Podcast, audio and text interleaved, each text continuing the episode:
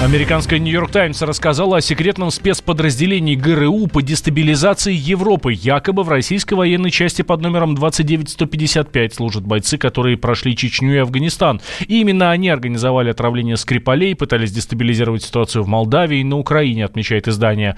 По данным «Нью-Йорк Таймс», российская группа активно работала последние 10 лет, но власти стран Запада узнали о существовании совсем недавно.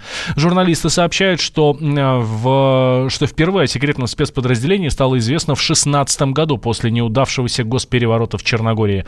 В теме решил разобраться и наш военный обозреватель Виктор Баранец. Я пытался связаться с ГРУ, я пытался и э, связаться с Министерством обороны, которые от каких-либо комментариев для радио «Комсомольская правда» а, отказались, дружно назвав это все бредом. И лишь один находящийся уже в запасе офицер ГРУ на условиях анонимности согласился поговорить со мной. Беседа получилась у нас вот такой. Я первым делом его спросил, как он оценивает вообще статью вот эту в «Нью-Йорк Таймс». Он ответил мне, что в информационной войне такой прием называется встречной атакой. Но, естественно, я не мог спросить о том, что, тем не менее, американская газета называет конкретные цифры, имена, фамилии. Она указывает на подразделение ГРУ-29-155, на 744-55, э, на тренировочный центр специального назначения номер 161. Мой собеседник говорит, что они просто надергали эти номера для пущей убедительности своей осведомленности. Ну, есть такой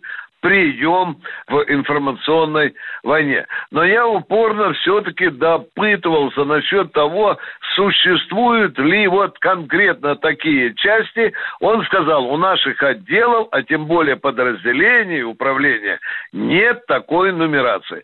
Он высказал предположение, что, скорее всего, эти номера были вжаты давным-давно, как он сказал, что мыши их не сели, эти документы, от э, бригад и батальонов специального назначения, которые работают и служат на территории э, Российской Федерации.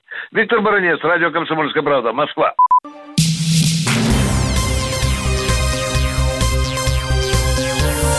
Темы дня. Вы слушаете радио «Комсомольская правда». Мы говорим на главные темы дня. Меня зовут Валентин Алфимов. Нобелевскую премию по химии присудили за разработку литий-ионных батарей. Лауреатами стали Джон Гуденав, Стэнли, э, Стэнли Уиттингем и Акира Яшино. А в, о значимости открытия ученых рассказал научный обозреватель «Комсомольской правды» Владимир Логовский.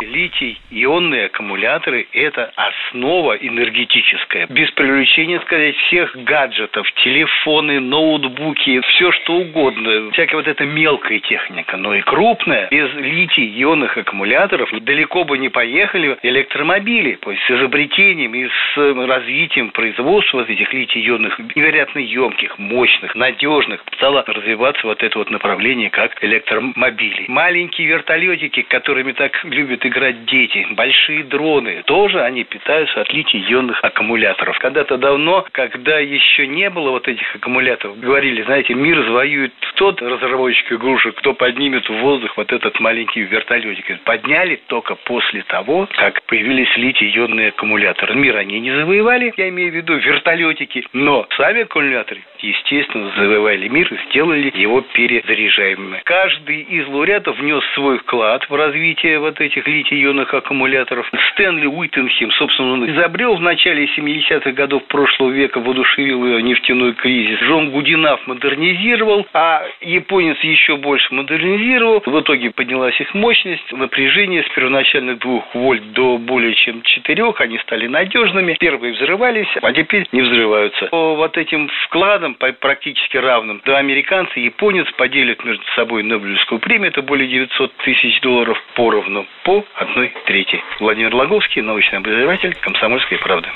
В понедельник назвали лауреатов премии по медицине, а вот накануне по физике. В ближайшие дни станет известно, кто получит Нобеля по литературе, по экономике, а также Нобелевскую премию мира.